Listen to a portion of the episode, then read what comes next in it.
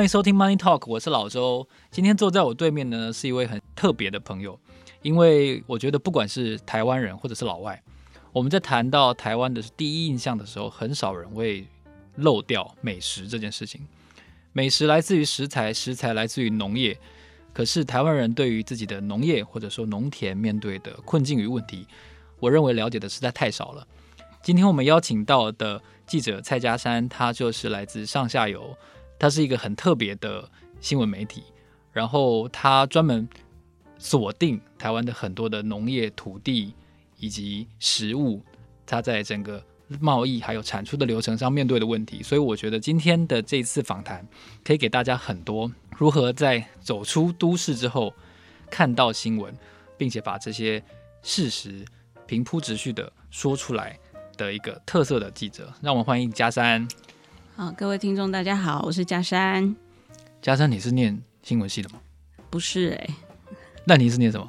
我是念心理系的。你可以介绍一下为什么你从心理系毕业，然后一路关注台湾的土地、台湾的农业？因为我看到你写的几本书，其实都是关于台湾的农业跟农产品的产出的过程，对不对？对，我其实，嗯、呃，从二零零八年开始做农业报道，可是在此之前，我已经也当了好几年的记者。就是从台大心理所毕业之后，那个时候我就觉得念完硕士不想再念博士了，因为 觉得这是不想再念书了，学术之路实在是太辛苦了。这样，然后每天关在实验室里面嘛，那虽然说做实验蛮好玩的，可是。呃，也会觉得自己跟社会是脱节的。那我那时候觉得最快进入社会的一个方法，就是去当记者，因为你你就取得了一个位置，是可以对整个世界发问。对，对我觉得发问这个特权真的是蛮重要的。对啊，所以呃，我一开始是在《远见》杂志当记者，然后做了一阵子以后，又转去《经典》杂志。然后，《经典》杂志是一个人文地理杂志嘛，所以它比较深度的议题，我在那边接触了不少。然后之后，我又曾经到过出版社，就是出书的，可是然后也有出类似杂志书，那时候有 MOOC 这种东西嘛，M O O K，就是一个主题书的那种概念，可是里面很杂，就是很丰富这样。那做完以后，后来我就是呃。要讲这么细吗？就是、当然，当然，当然。我们这集是谈更多关于你个人的历程。OK，OK，、okay, okay, 好，那就就是大家跟大家分享一下。后来呢，我就嗯、呃，其实我就离开了台北，因为结婚的关系。然后到了台中以后呢，其实呃，就就开始向往一种就是接案生活这样子，就觉得好像可以只做自己想做的议题也很棒这样。那于是。我那时候就在想，我到底要做什么东西，就是要要要探索哪一类的主题。因为以前在杂志社，就是嗯、呃，可能上面派给你什么，你就，求来就打。对啊，对，求来就打。今天是香港的新闻，明天是台湾的新闻，其实你没有得选择，因为它发生了，你就要写。是啊，是啊。那虽然当然很多也是我们有兴趣的题目，所以其实做的也蛮愉快。只是说，嗯、呃。变成你自己是自己的老板的时候，你就要想说，那到底什么是你真正想要投注大把的时间去做的题目？那因为刚结婚嘛，所以就要开始要煮饭，然后就要去买菜。此时就发现自己完全是就是在这方面的知识非常的欠缺，所以是从煮饭跟上市场买菜衍生出对于农业的关注。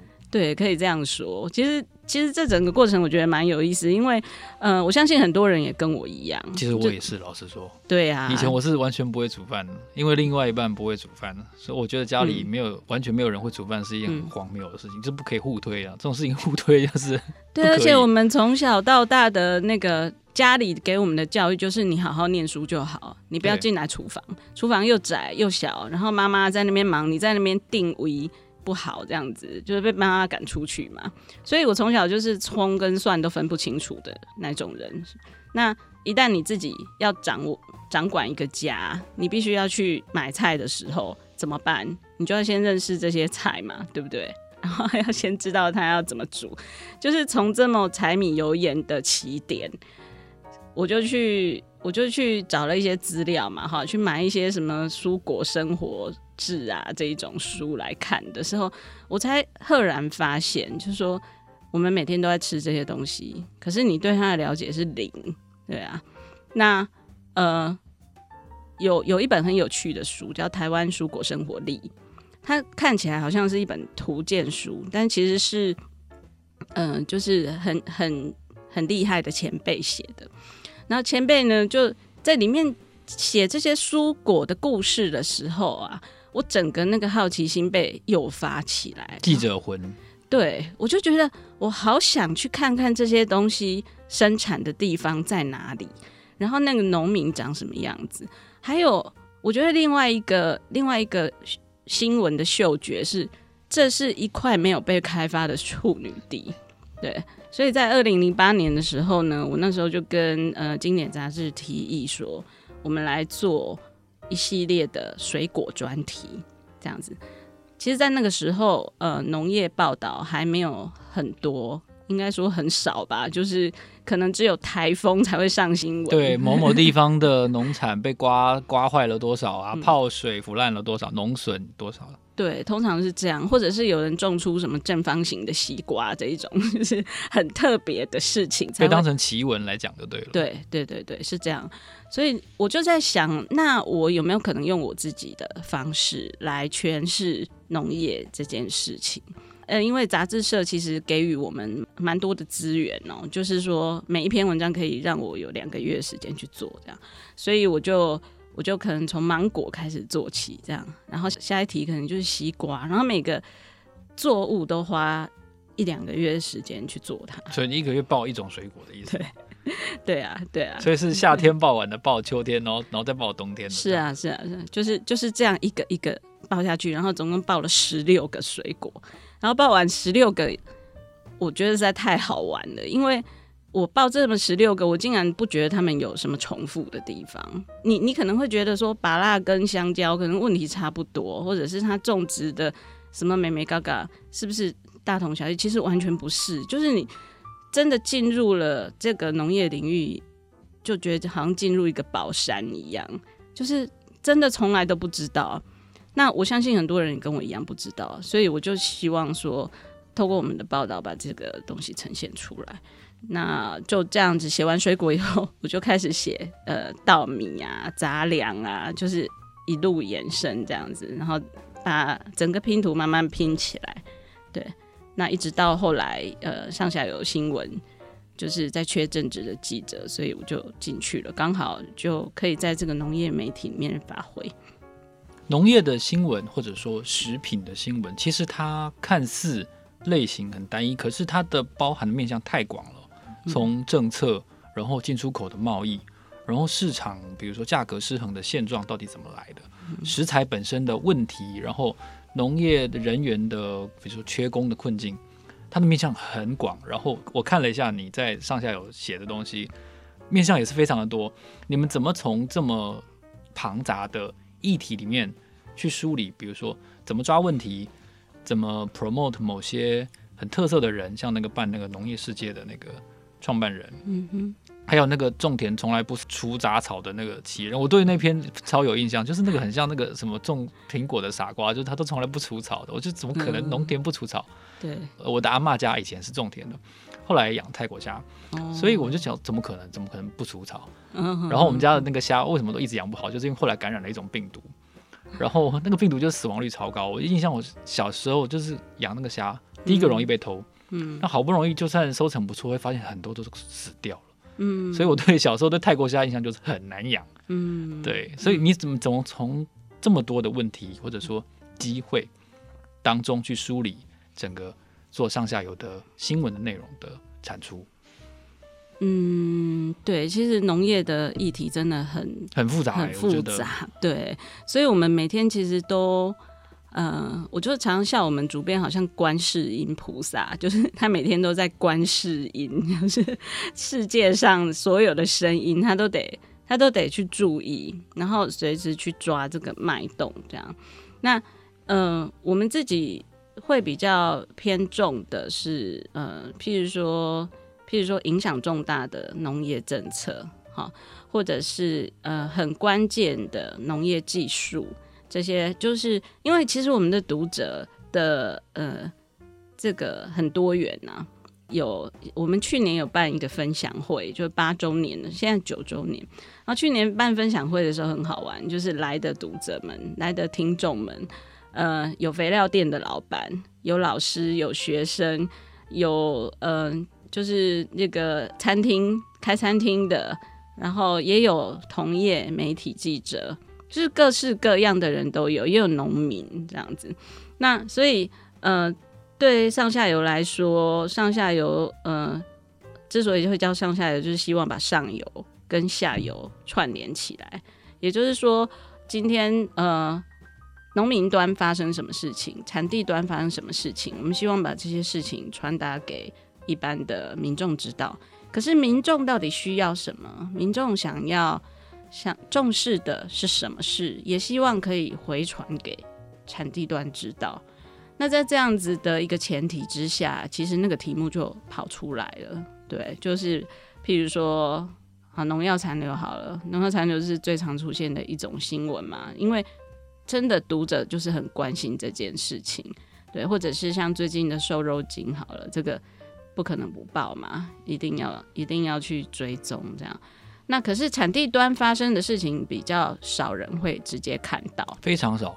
对，所以这个部分的话，我们就是会，呃，其实我们会很密切的跟很多的农民保持联系，然后我们也有记者，就是就住在产地这样子，所以他随时可以回传最接地气的最新的讯息，然后呃，当然跟政府端的联系也很重要，就是他们随时有什么最新的政策，就要赶快传给这个所有的农民跟民众知道。嗯，大致上是这样。我有注意到你们今年做了一个光电版的乱象的题目，嗯、它牵扯的范围很广。这个“广”指的是地域范围的“广”，也就是说，很多的嗯碧湖、池塘、海边的盐沼地等等，都有可能成为光电板大规模铺设的地方。然后你们是怎么样去安排调度这一系列的报道？OK，嗯、呃，其实这个题目，呃，我们有做一个大专题，然后那个专专题就是由我来负责的，就是要光电侵农这样子侵侵入入侵农地跟农业，对 对对。然后其实这样讲，其实还蛮多人会呃不太不太开心这样，嗯、因为其实光电是一个绿能嘛，那呃绿能也一直是大家就是没有争议，就觉得说应该要朝着绿能的方向发展是。不管你支不支支持核能，都应该要支持绿能那种感觉。可是，呃，在做这个题目的过程之中，我们看到的就是很多好好端端的农地变成了光电板。好端端指的是它本来就处在一个耕作的阶段。对。那为什么耕作阶段的农民会允许光电板覆盖上去呢？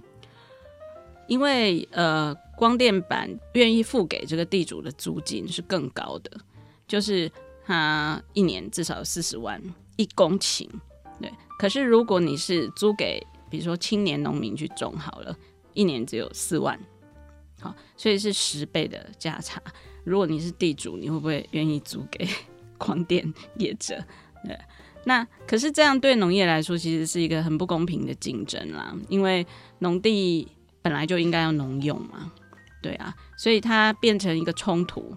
然后在这做的过程里面，呃，其实还蛮蛮有意思，也蛮嗯，我觉得对我自己来说是一个蛮大的挑战，因为我们觉得呃要做就要给它做完整，这样，所以我们就踏查了台南、屏东哦，大概加起来大概两百个光电的暗场，两百个，对，你们花了多久的时间？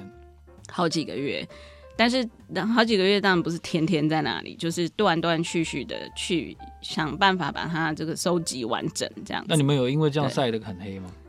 还好哎、对我有我有做足防晒，对，但是真的还蛮累的，因为的确就是常在大太阳下，然后就是夏天的时候在在那边晒，然后还要空拍嘛。每个点我们都做了空拍，因为其实你不空拍，你也是看不出那个严重性的。那我们就希望，呃，把每一个呃为什么要做这么多个？就是因为觉得你不做多，你其实你不知道有多严重。它已经整个是天女散花，然后以以那个前主委有一个农业的农委会的主委叫彭作奎嘛，彭作奎他之之前他就说那些宜兰那些假农舍叫地癌，就是癌地的土地的癌症，违章工厂其实也是一种地癌。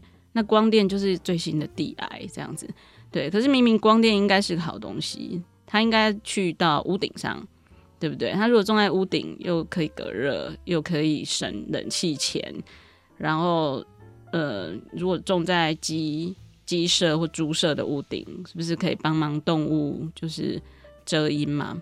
但是种在农地上面，它完全就是侵夺了我们赖以为生的土地。对，这个题目做出来之后，应该蛮多人不开心的。你们有接到很多抗议跟投诉吗？其实还好哎、欸，我觉得，我觉得当那些画面全部呈现出来的时候，每个人一看都觉得那是不合理的。对啊，当然还是有一些做能源转型很久的呃的团体会觉得说，也许我们我们这样子批可能会影响到呃能源转型的进度。对，但是但是其实也蛮多。嗯，团体认为，的确，政府现在的做法太草率了，没有一个上位的规划，然后就是就是任由大家乱做这样子。对，那所以除了光电以外，其实嗯，陆陆续续还有很多啊，就就是我是主要做那个台南跟屏东这两个区块，我们踏查的最仔细嘛。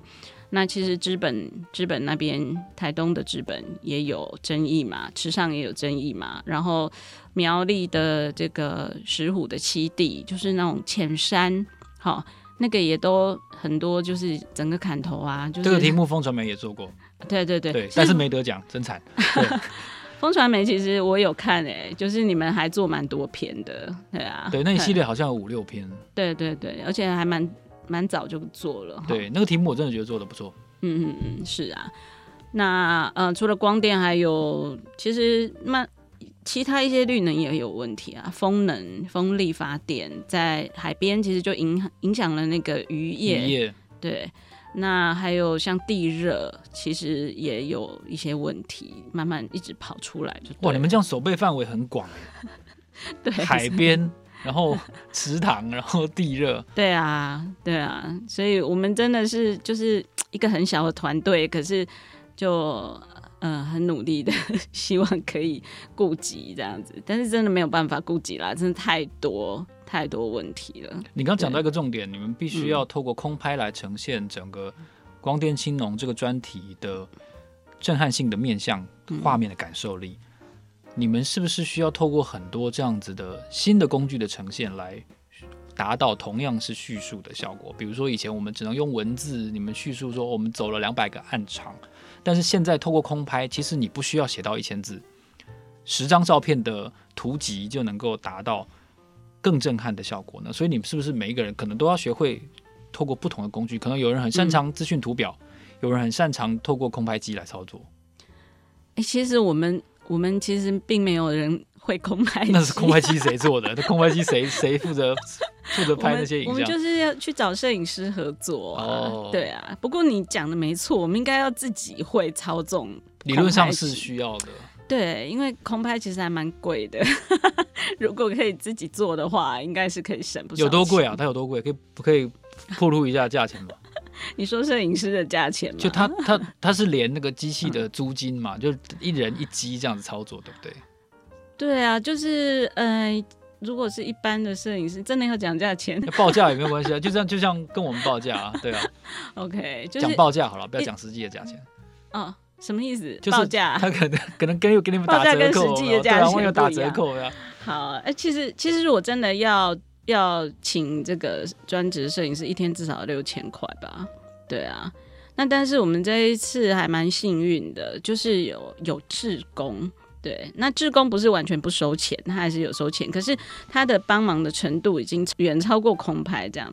其实这个可以跟大家分享嘛，就是说志工他可能知道很多的案场在哪里，对对对对，他就是当地一个。当地人，然后他平常就是到处在看看生生生态这样子。对，那其实这这些事情是他们当地人最了解，然后也非常的关心，所以我觉得，我觉得这次是一个很好的合作经验，就是。嗯，我们作为一个媒体，我们可能有这个发声的管道，然后呃，但是在地的人他才是最懂的人嘛，所以嗯，这样子的合作呢，其实可以嗯更贴近这个在地啦，就是可以说接地气吧。就是说，如果我们自己去找，可能找不到这么多，可是嗯、跟跟当地人合作，你会发现你可以把。他们对土地的关心这件事情，真正的把它呈现到报道里面，而不是说一个记者去到那边，然后蜻蜓点水，随便访问个两下就走了这样子。我们这次就完全不是这样，就是一个非常长期的，然后合作的调查。嗯，这个题目是你觉得你生涯最重要的题目吗？我觉得是哎、欸，对，所以你代表作在二零二零年出现。对对，目前为止，这是我做过我觉得难度最高的一个题目。是因为你预期他碰到的、嗯、反对的声浪，嗯、还是说他的整个制作的规模最大，所以让你觉得这个题目是你从业到现在，你觉得嗯，要你讲代表作就是这个题目？两个都有，两个都有。对，因为反对的声浪的话，其实我们这次挑战的就是就是官方嘛，因为。呃，大做光电这件事情是地方政府力推才会变成这个样子。那所以你会发现说，为什么台南跟屏东特别多？为什么嘉义一个都没有？对啊，那就是地方政府的的策略嘛。那所以访问地方政府的时候，你也可以感受到地方政府其实是有敌意。那这是我说的，你可以同意有防备这样子啊？你不愿意用“敌意”这个字？OK，对我们，我们觉得，嗯，其实我们并没有要树敌啊，我们只是希望了解真相是什么。但做完题目，敌人就自己跑出来了。对，那但是其实你也会发现很有趣，就是我们在做的那个时候，那个刚好农委会就是。中央中央政府农委会自己在七月七号讲了，说农地不能够再随便种电，他要加严把关嘛。那可见我们做这件事情是非常有正当性的。对，那另外一个你说，嗯，是不是是不是做做起来最难度最高？我觉得也是，因为我自己就是在那个志工的影响下，有点强迫症，就想要去收集收集到。这么多的点这样子，因为我我觉得我们一般的人根本就很少可以到这些穷乡僻壤，到不可能。对，你怎么可能看到那么多？然后你可能就是路过，就算是当地人，可能也就是路过知道哦，我家附近有一个这样子而已。但是当你用脑看的方式看到它原来长成这样，好像狗皮膏药一样贴在农地上面，然后。而且竟然分布的范围有这么的多，而且我们其实我们呈现的还只是冰山一角啊，还有更多。所以你们跑了两百个暗场，看到了光电板像狗皮膏药一样贴着，但它只是实际上现在分布在台湾中南部的一部分而已。对啊，对啊。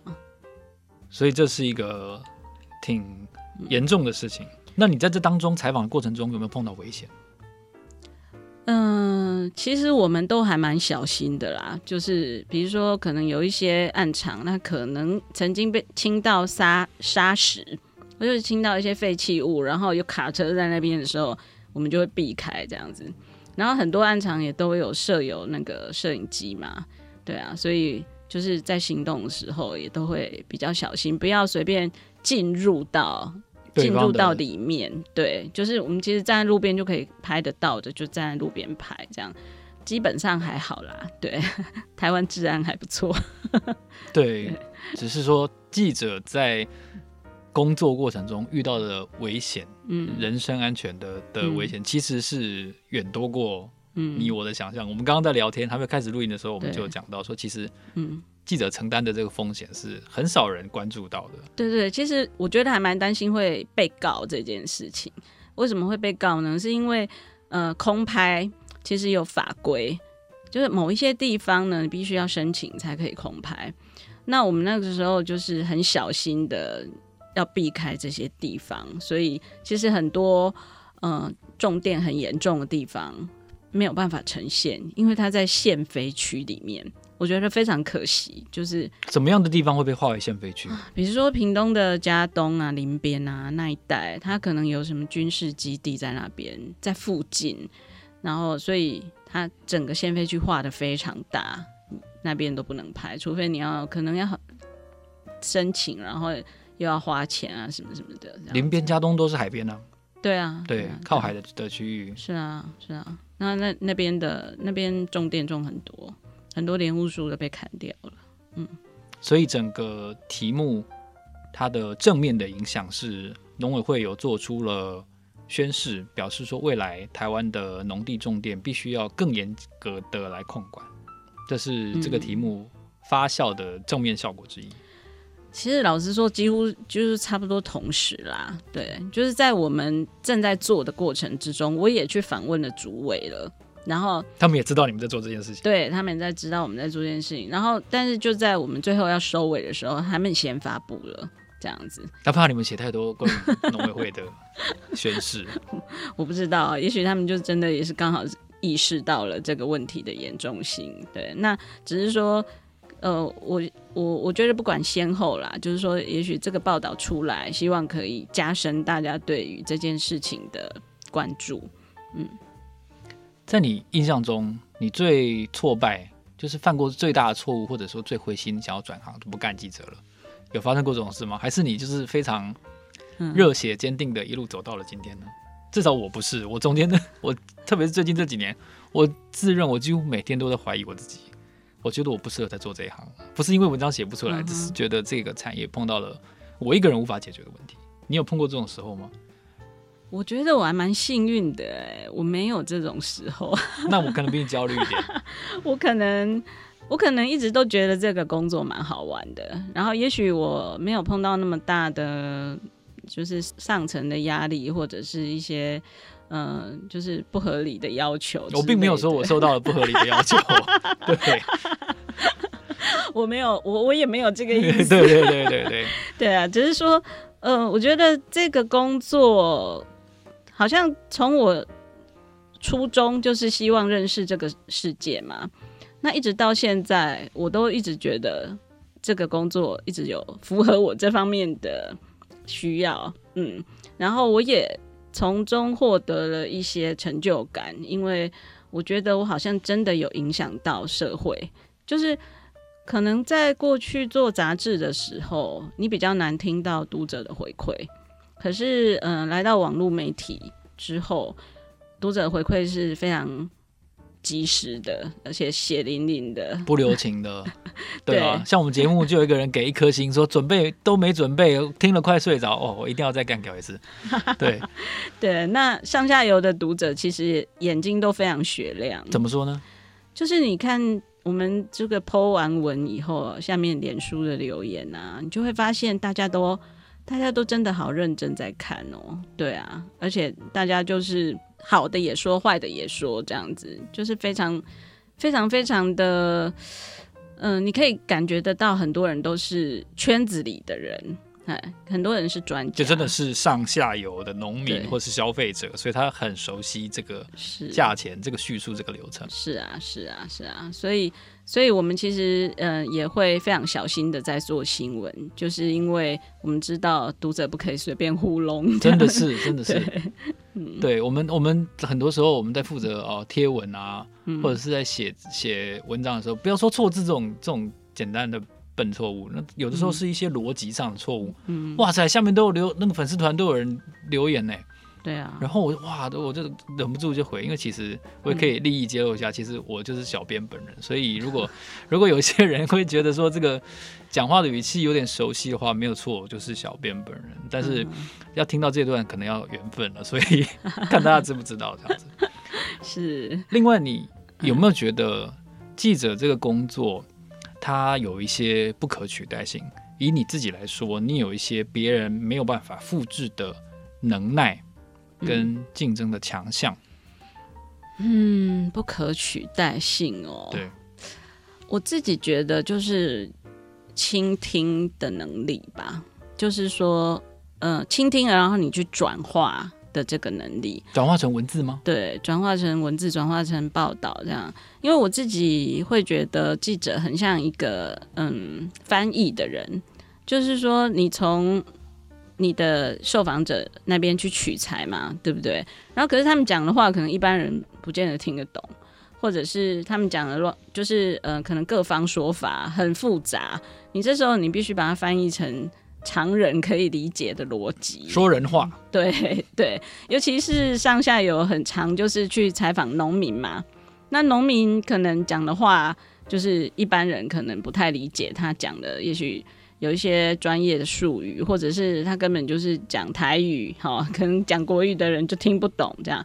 还有，我们常常去访问农业的专家学者。那专家学者他们平常在写的时候，也都是很像论文。那今天你要讲给一般的农民听，因为他们可能有很宝贵的知识，你要你要把它转达给一般的农民知道。那这时候我就觉得，呃，我们可以扮演这样的角色，就是说，把这些看似很复杂或很难的东西，用比较白话的方式呈现，这样子，然后。呃，深入浅出的去去做报道，然后倾听，我觉得很重要，因为嗯、可能我们不能够有太多预设的立场，你要先听你的对象是怎么说的，然后谦虚很重要。可能很多人都会觉得，嗯，对记者印象都不是很好，对不对？就是我觉得我们整个社会对记者的评价真的是。有一点负面了哈。前阵子有一份职业印象大调查，嗯，我印象非常深，因为台湾的受访者对法官这个职业的信任度是最低的，第二低的就是记者。天哪！那法官我能够理解，因为我对台湾的法官有的判决品质跟跟某些案件有很多的意见，但是记者是第二低的这件事情，我就非常的不服气了。对，因为因为我们都是认真的记者。对，所以上一次我在录音的时候，我跟我们的同事恒宇就讲说：“小时不读书，长大当记者。”这句话我连花时间反驳我都懒，因为我真的觉得太好笑了。这是我身边所有的记者都是读书，而且非常认真的。对，对啊，我我相信啦，即使是表现看起来好像没有那么那 OK 的记者，他也他也不是自愿的，他他可能也是在某一种。很大的这个框架压力之下，他不得已只好变成这样。没有人想要当一个傻乎乎的记者，对。那呃，我觉得我们在呃网络媒体可能有个好处吧，就是说你不需要去外面抛头露面，然后你可能有比较多的时间做准备、做资料的收集，然后呃好好的把它写出来，这样。然后，所以我自己觉得呃可能。记者做久了，有时候会比较觉得说：“哎、我好像这个我也看过啦，那个我也知道啦，就是好像见怪不怪啦这样。”但是我在做农业方面的领域的时候，其实一直在提醒我的一点就是：你永远有很多你不知道的东西。你今天采访完芒果，你再去采访完西，再去采访西瓜的时候，你就会发现西瓜完全是另外一个世界。然后每一个作物都是一个世界，每一只害虫也是一个世界，每一个病菌都是一个世界的时候，因为我们的采访的的那个对象可能很宽啦，就是说包含手背超宽的，包含了生物跟非生物这样子，所以会觉得整个世界是这么的辽阔，这么的多元，永远你都必须保持着很谦逊的态度，你才有可能把这个世界。所有的有趣的或者是重要的东西，就是传达给一般的民众知道。这个我想可能是在农业报道里面特别体会深刻的。嗯，作为台湾很少见的农业报道的垂直型网站，嗯，下一集我们会介绍什么叫垂直型网站。嗯，我觉得上下游做了一个很好的示范。那今天我也很高兴，嘉山带来了这么多很特别的思考。跟经验，特别是光电青农这个议题，我很推荐大家去看一下。另外，加上有写过一个种田都不除杂草，我又说第二次，种田都不除杂草，这怎么可能呢？问题是，就真的有一个人做了十二年，对不对？对，而且我写的时候是好几年前，所以他对，所以加起来可能快二十年了，十五年都不除杂草，你可以想象那个田都变成什么样子了。我会以为那是一个嗯荒烟蔓草的 的一块点，但是看起来好像不是，不是不是。所以你看农业是不是跟你想的完全不一样呢？如果你喜欢这一集节目的话，欢迎你到 Apple Podcast 上面给我们按五颗星留言。按完五颗星，拜托一定要留言，不要只按只按一颗星，然后又留言说你快睡着。我真的觉得对这句话超级感到不满的。对，我是老周，下一集我们会跟嘉山谈更多关于上下游的经营模式，还有媒体如何创新。我们觉得媒体的未来在哪里呢？那欢迎你追踪我们的下一集。我是老周，呃，我是嘉山，我们下一集见，拜拜，拜拜。